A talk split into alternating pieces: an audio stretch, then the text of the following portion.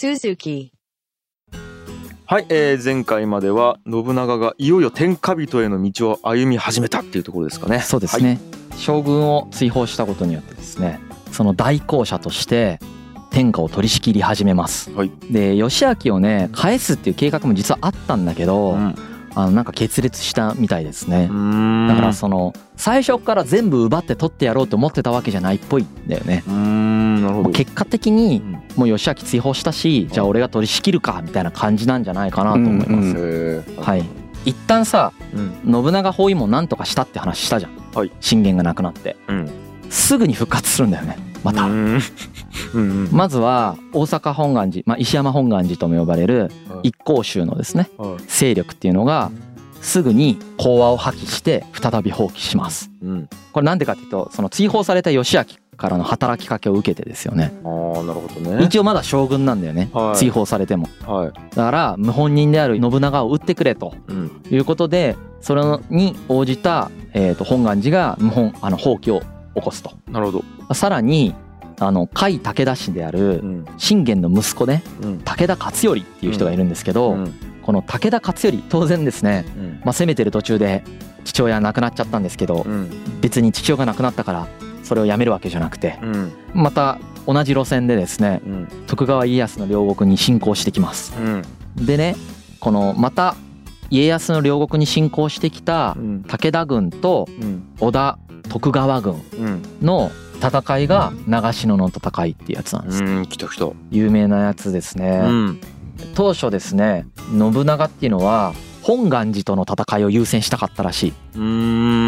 その同時多発的に武田が家康のとこ攻め始めてはい。うん。で本願寺がまた謀反を起こしてうん。戦うっていう状況になってたんだけどうん。で家康から「助けて!」ってずっと来てた。うん。うんけど信長としては本願寺をなんとかしたかった。うん。だけどもう家康が「助けて助けて!」って言うんでうん。もうしょうがないのでうん。しぶしぶ助けに行くことにするまあわけです。まあいいやつじゃないですか。はい。はい。だから長篠の戦いはもう武田と徳川なんですよね。でうん。織田は援軍っていううーん。位置づけです、うん。で武田軍と織田徳川軍の戦いはうん。これ僕それこそ教科書で中学校の社会で習った時はねうん。集団戦法によるうん。勝利みたいなこと言われてたわけ。うんその武田の騎馬隊うん。彼らは騎馬軍が強いと言われてた。うん。で織田軍っていうのはうん。その鉄砲をたくさん持っていてうん。火縄銃を。うん。それをその三段構えって言って3列に並んではで順番に撃っていくと。いうん。で火縄銃っていうのは弾込めに時間がかかりますよね。そう。大体15秒から20秒ぐらいかかります。なのでこう弾込めして撃つみたいなことを順番にやることによって戦って勝ったんだっていうふうに言われたんだけど、え俺もそう聞いてましたよ。はい、違うらしいですよ。え？うん。本当に？うんだからもうなんかめっちゃ諸説があるのと最新の研究だと大体変わってきちゃってる。そういうところが。え？まずはい。武田軍にはい。鉄砲隊がいなかったかって言ったらいたらしいえ？だから別に鉄砲ははい。織田軍だけ使ってたものじゃないです。みんな使ってます。だしその騎馬隊だけが強いみたいな編成もしてないみたいらしい。普通に歩兵もいるよね。う。ん。でその順番に銃を撃つみたいなものもはいなんていうんですかね機能するかどうかっていうのはなんか眉唾だみたいな説もやっぱあるんですよね。へえ。だからみんなが一斉に撃ってうん。意味があるかっていうのがあるんですよ。ほうほうほう。一列に並んだ人たちが全員撃ったやつが全部当たるわけじゃないじゃないですか、うん。あの当たるわけじゃないっていうのはうん。その敵の軍が攻めてきてる時にうん。横一列で来るわけじゃねえからはい。うん。そうですね。距離としてはバラバラなはずなんだよね。はい。ってことは鉄砲を撃つ時に敵との距離を測ってうん。届く時に撃たないと意味ないはずなんです。はい。はい。うん。それを一斉に撃ったっていうのに本当に意味があるのかっていう研究とかもあるんです。確かに。うん。確かにって感じです、確かに。あと玉込めも時間かかるのでそれうん。もそれ人それぞれによってやっぱあの時間かかったりみじあのすぐ短く済ませたりする人がいるんですよね。うん、だからこう一斉に射撃できる準備ができるっていうのはなかなか難しいんじゃないかなっていう風な説もあります。結局密斉に準備するのは一番玉込めの遅い人に合わせてみんな待たないといけないみたいな。それも書いてあったそれっね。てなんか本当に合理的な判断なのかなという。だからううんんそういうのがなんで意見が分かれるかっていうともともとのその三段構えがうん。三段構えをこのようにしたってディテールで書いてあるわけじゃなくてううん。一行とかでそれっぽいことが書いてあるんですよ。うん。でそれを拡大解釈して三段構えだったんじゃないかみたいなことを言ってたんだけどう。ん。よくよく考えたらそうじゃないんじゃないっていうのが最新の研究だっていうことですね。なんか江戸時代とかの小説とかでもそう三段構えがなんか小説とかに盛り込まれてうん。でなんなんか明治時代にあの日本の帝国陸軍が自分のその要はその戦史ですよね。戦争の歴史の書物を編纂してる時に三段打ちっていう風にこう書物の中に書いてしまったんですよね。うん。でそれがなんかルフしたという風に言われてますね。うん。これマジで諸説あるからね、うん。さっき言ったその騎馬隊だけじゃなくて、うん。武田軍がそのいろんな兵種の部隊を編成していたっていうのもあるね。人によってはやっぱり違うって言ってる人もそんなことできないんじゃないかって言ってる人もいるしうんそうそう。ディテールは実は分かんない解釈だし、うんその新しい説が正しいとも限らんわけですよね。まあねそそううんそう古い方が正しいかもしれないわけ。はうんうん、でも俺結構面白いと思ったのはその鉄砲ってなんか新しいテクノロジーじゃん。なんかこううん新しいテクノロジーが来た時になんかもうみんな使えるっていうのが本当にすごいなと思ったもんね。なんていうかというとその要はうん。要するに普通だったらそのね中央集権国家だったら新しいテクノロジーで全部自分たちで独占してなんか生産管理したりとか誰にどれを渡すのかって多分ちゃんと決めていくと思うんだよね。でもこういう方がなんかもう伝わってきて多分翌年ぐらいにもうすでに国産化に成功してるはずなんですよ。あ国産でやってたんですねそうそう国産で、うん、もう真似してですね堺で堺とかでも。あのもう再現しできるようになったんでそれがいろんな大名のところで伝わったっていうことはこういうね権力が統一できてない時代に伝わってきたんだなっていうふうになんか思いましたね。はあ、いや技術力もすごいしね、うん、ハードウェアはやっぱ強いですよね。そうそうそう。面白い、うん。はまあそういう形で戦って勝つんですよね。い。はこの戦いに。でもなんで勝ったか分かんないんだけど勝つんですよ。いはいはい。武田軍には。はでこれによって武田っていうのはめちゃくちゃ失墜していってい、うん。まあ、この時に滅びたわけじゃないですけどうん。この後段階的に滅ぶ方に行って、まあ、この後実際に滅びます。うん。勝頼。で武田を倒すっていうからでっかいことなんですよね。うん。武田を倒したことによって、うん。その天下っていうのを治めるっていうところが結構近くなってくるわけですよね。うん。はい。で朝廷の中でもその義明も追放された。そして武田も倒した。うん。だから、えまあ、実質的に本当に信長って権力握ってる状態だよねということがうん。認められるようになってきます。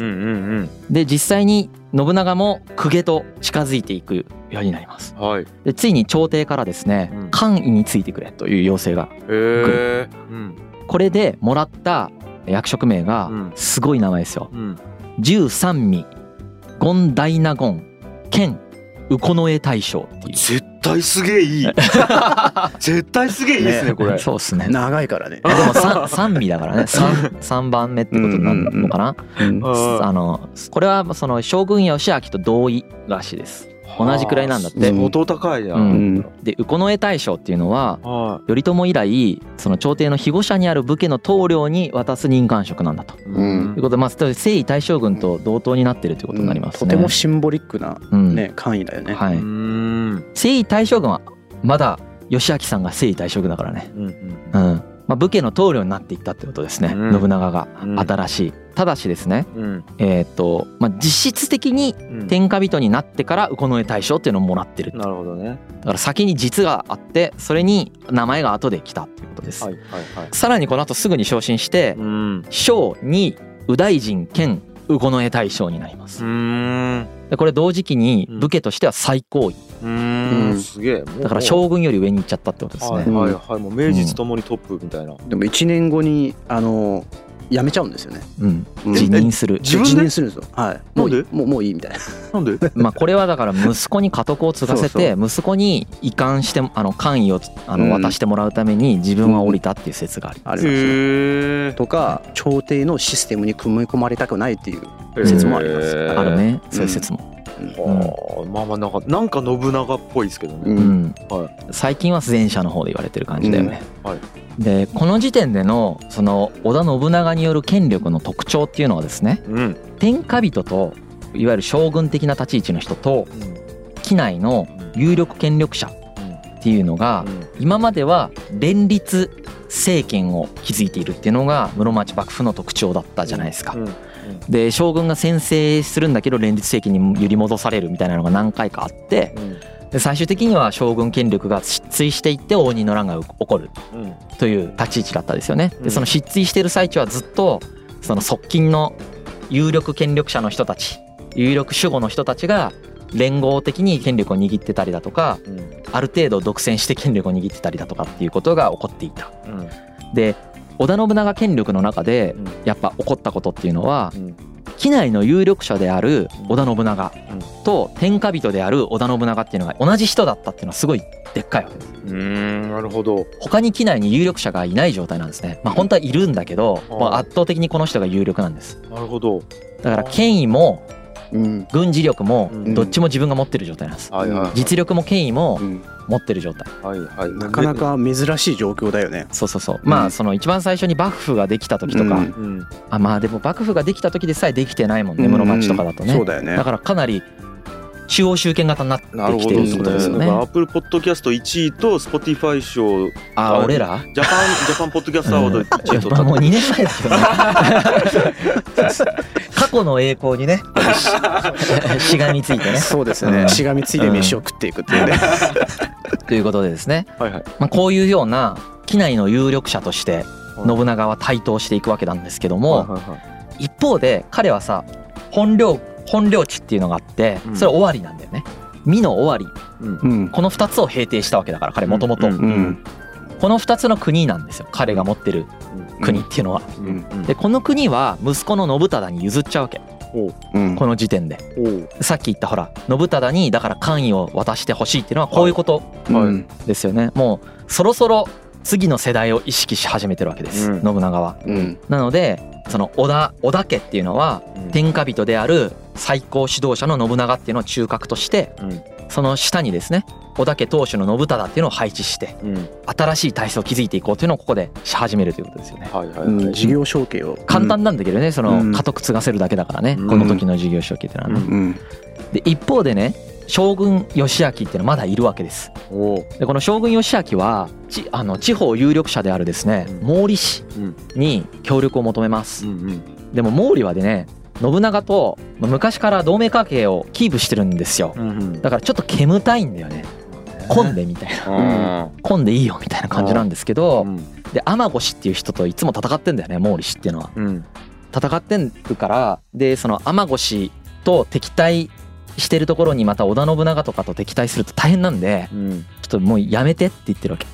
うん。やめてっていう態度だけどないがしろにできないじゃん将軍だから。ううんん。征夷大将軍だから一応。うんあのないがしろにできないんだけれども織田信長がこの後何が起こるかというとね、はい信長がさ機内を抑えたじゃん。はいで美濃と,、えー、と尾張も抑えてるじゃん。はでそうするとさ広範囲を抑えてるじゃん。いはいでこんなに広範囲を抑えた大名っていうのは、うんその出てきてなかったわけです今まで。はいはいうん。でこの広範囲を抑えたことによって何が起こるかというとうんたくさんの国と接することになるわけ。はいで接すると利害が対立するわけ。はいうん。だから戦争が起こるの。はいこの戦争が起こるのが今までおその接してなかった人たちと接することによってうん。今度は機内から遠い人たちと戦い始めるんですよ。ううんん。それが毛利とか上杉とかなんです。うん。うんでこの後毛利とか上杉とかっていううんまた超ド級に強い人たちがいるんですけど、うんこの人たちとの戦争に突入する。うん。でこの戦争の途中で本能寺の変で殺されちゃうんです。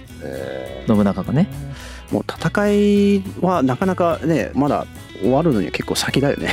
うん。これも。うんなんか戦えば戦うほど戦う敵がもっとどんどん出てくるっていうーなんか単純そうですね。状態ですね。うん。戦って勝って領土を増やして領土がまた接地面ができてそこと戦って増やしてってずっと続く利害が対立しちゃう構造になってるっていうのがやっぱりうん。戦争に対してはすごく機能しちゃうよね。なるほどね。一致する構造だったらいいんだけど対立しちゃうんだよね。やっぱあうん。の陣地取りだから、うん。有限資源を取り合ってるから。う。んまあオセロみたいなもんですよね。うん。うん。今いいこと言ったっすね。うん。陣地取りでオセロなんですね。オセロですね。はあ。どどっちかしかないんですよ。もそう白か黒しかないんですよ。そうか。でしかも有限なんですね。マスが決まってるんですね。決まってるんですよ決まってなかったらね、うん。新しいとこ行けばいいんだけどそうそうそう。決まってるから戦争になるんですよ、そうだ。これでですねあ毛利とも対立し始めちゃうんで毛利と義明が組むっていう状態が起こります、い。うん。うん、で義明はずっとまあその京都から外れて毛利の近くにいながらうん。いろんな人たちに、えー信長倒してってお願いしてるような状態うん。うん。で一方で信長は天下人に専念していくわけだよね。うん。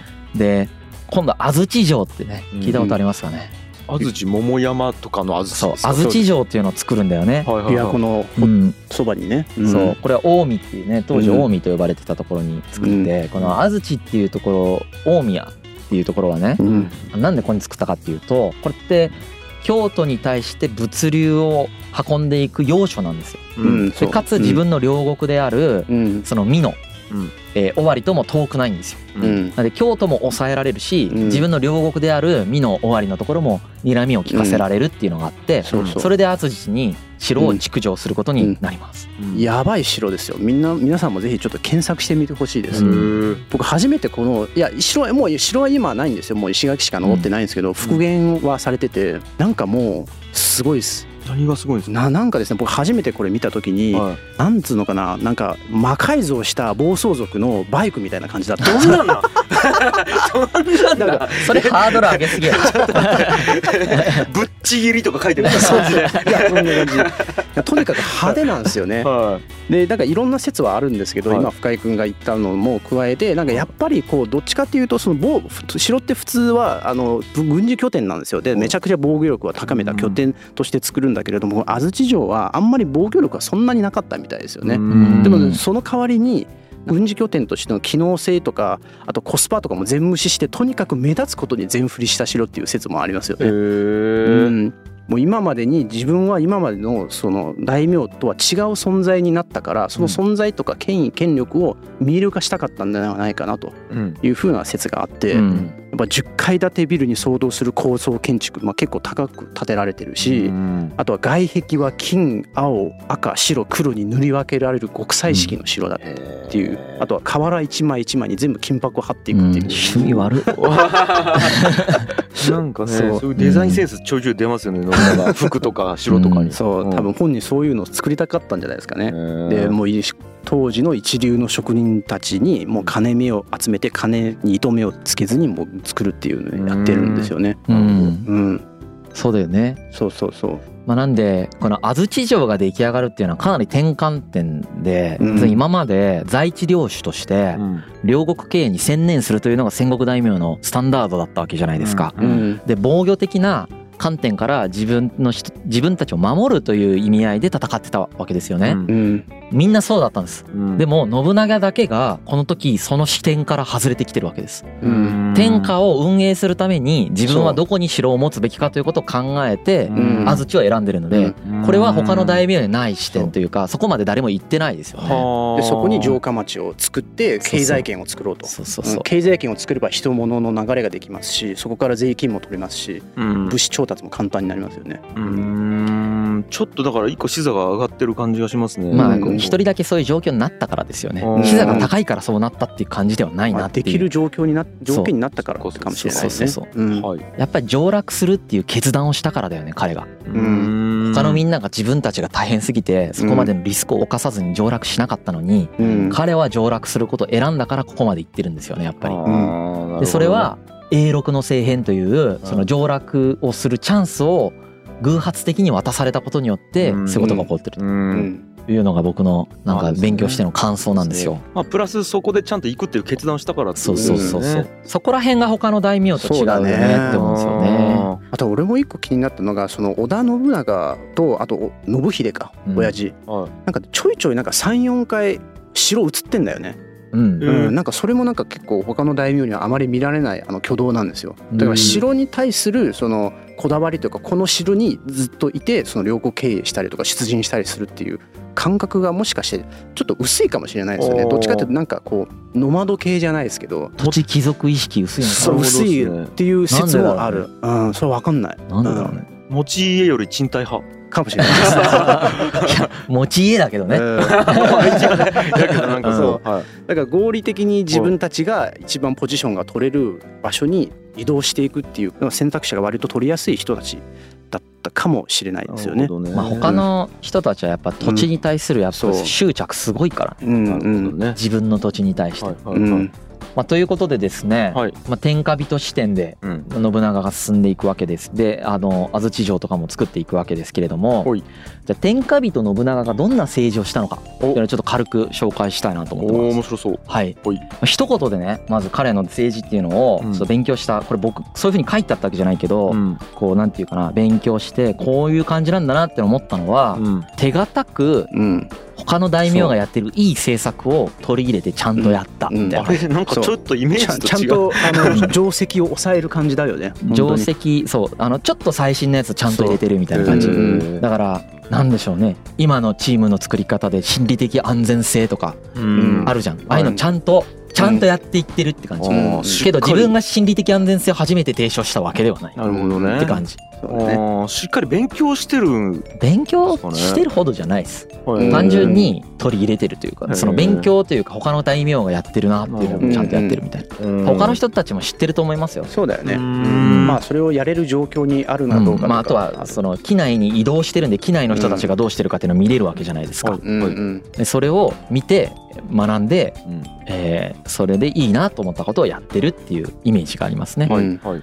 代表的なのが楽一楽座。はい。はい、でこの楽一楽座も通説ではねうん。従来の理解では市場における自由商売であるとかうん。交易促進を進める制度であってうんうん。これは商工業者の人たちのその自由主義経済みたいなものを進行させてうん。で都市のそのなんていうんですかね発展をさせるんだけどそこから支配搾取を進めていってうん。税収をたくさん取っていくみたいな革新的な施策であると。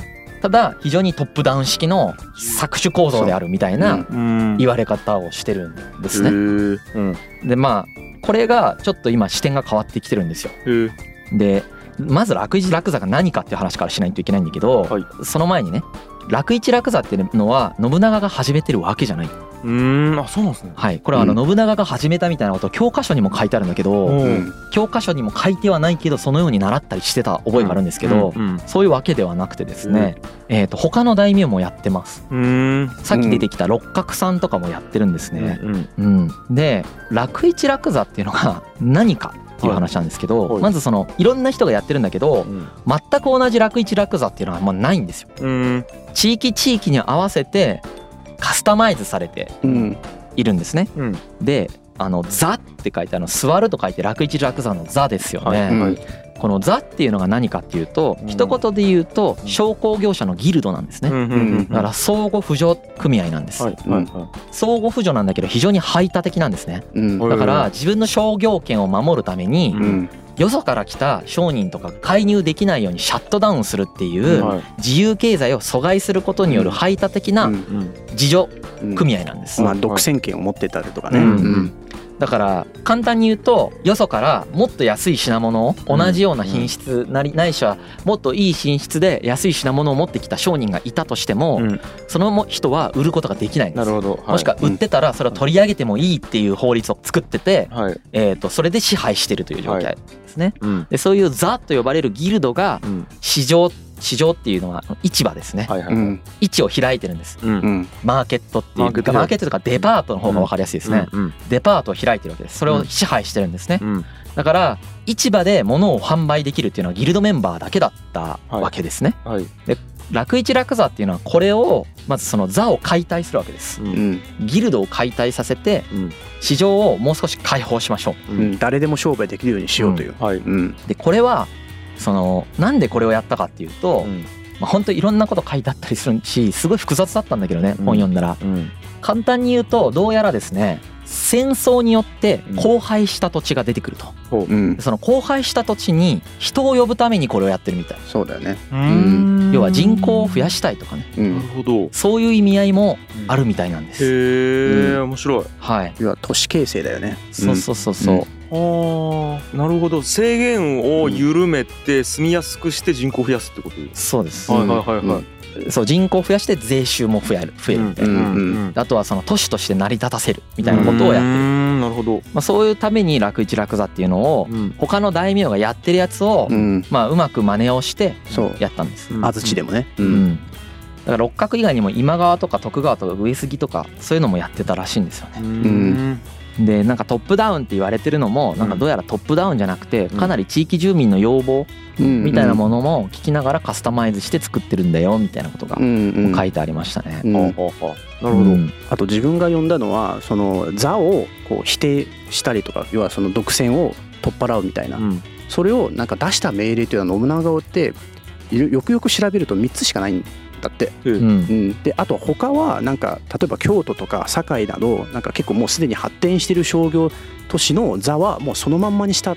そうそうそうそう。だからっていうのもあるんですよね。そう楽一楽座を使ったとこと使わないところもあったんですよ。そうですそうです。普通にうん、ちゃんとそのまんまなそのあその座を認めて商売させた方があそっちの方がなんかプラスだったらもうそのままにしたんですよ、へー。むしろそっちの方が多いっていうふうに言われてるぐらいです、うん。なるほどね、うん。地方創生の政策の一つやったんまあ人を呼ぶためのそうですね。うん。地方創生で戦争で荒廃した土地そうだね。に人をちゃまた呼び戻していったりとかもっと人口を増やすための復興のためのうん。策としてうん。その楽一楽座っていうのを引いてうん。それのその阻害要因になる座というものをある程度解体をしてん。で楽一っていうのは市場に実はその結構税金がかかってたりしたんですね。うん。あと労役とかもかかってたんですけど、うん。そういうのも軽減していくことによってうん。市場も開きやすくするんですよ。うん。でそれによって人が集まるじゃないですか、うん。デパートを作るということは。それで、えー、と人を集めていくっていうこともしましたし、うんあとはあの関所の撤廃とかねうん。道路とか橋をちゃんと整備していくみたいなこともやってます。これも別に信長の独創ではないんですね。うんうんうん。ただすでに同時代でこれはいいことしたねっていうふうに評価されてるらしいですね。えーいいですね。はい、もともとこの中世の日本で関所っていうのがもうあってうん。でそれはその朝廷とか幕府とかあとは寺社ですよね、うん保護のためにこう税金的な感じでうんここを通ったら関線って言ってお金取られるみたいなことがあったんです。うん。でそれっていろんなところにあったんですって。うん。で当然ですけどその通るだけでお金取られるわけだからうん。自由に通れなくなっていくじゃないですか。はい。そう。コストがかかっちゃうから。はい。うん特に商人もねそれ通ろうとしたら通るたびにお金を払わないといけないから、うん。結局じゃあやっぱもうもうそこのものをどっかに持って行って商売するのをやめたくなりますよね。うん。そう。それか物の値段が上がっちゃうじゃないですか、うん。うん。で実際物価が高騰していくんですよ。でそういうことを改善するために、うん。えー、と関所の撤廃をしたりだとか、はい。うん。はい、うん。のをやってたと、うん。なるほど。まあ、ただこれも他の大名が先に始めているのを真似したと。いうふうに言われてます、うん。うん。まあ、はい。あと関所の使い方としてはやっぱ戦争してる時に物流を止めるっていう使い方もします。うんうん。要は経済封鎖ですよね。はいはい。うん、やっぱその米を止めたりとか、うん。あと火薬の材料を止めたりとか。うん。鉄砲の取引を関所で全部止めたりとか。でそれでこう相手国をのけなんか要はなんだろう物資の物流を止めてこう弱らすっていう、うん。うん、そうね。そう。ちなみにあのチップスだけど火薬っていうのは日本で作れなかったみたいで、硝石っていう成分ですよ、硝うん。やっぱその貿易で入手するんですよ。はいはいはい。でほら信長って南蛮南蛮人とすごい仲がいいっていうふうに言われてるはい。描写が多いじゃないですか。多いですね。はい。あれなんで仲がいいかっていうと、はい。そういう火薬とかを仕入れるための貿易相手として、ん。そう。やっぱり重宝してる。でキリスト教を保護しているのも貿易相手として保護している、うん。うんうんなるほどね。はい、それがなくなったらほら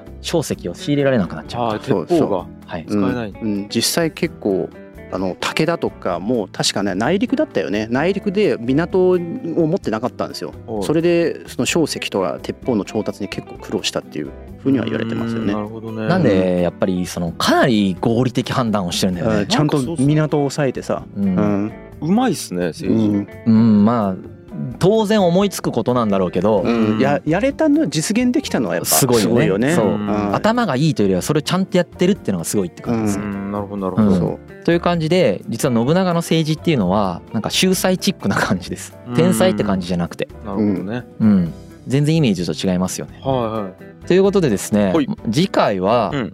その畿内を統一して天下人となった信長が、いはいうん。そのさらに畿内の周辺地域とか地方のうん。遠くにいたもともと畿内からだいぶ遠くにいた毛利とか上杉とかと戦い始めると。あと四国の長宗我部とかね、うん。そういうのと戦い始めるんですけれども、そこで方面軍と呼ばれるですね。うん。自分が信頼できる武将をリーダーにしてうん。派遣するっていう戦い方をするんですね。まあ、全部自分が駆けつけるわけにはいかないからね、うんそう、ん。自分一人でもう戦える範囲を完全に超えるわけじゃないですか。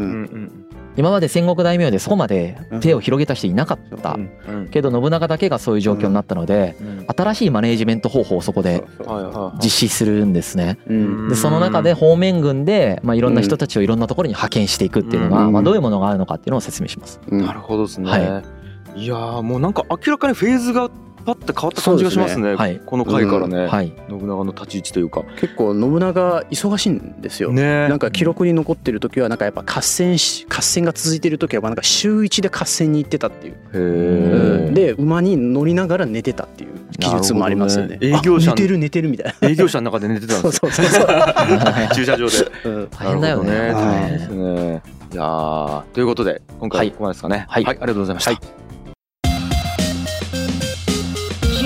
Kaye Suzuku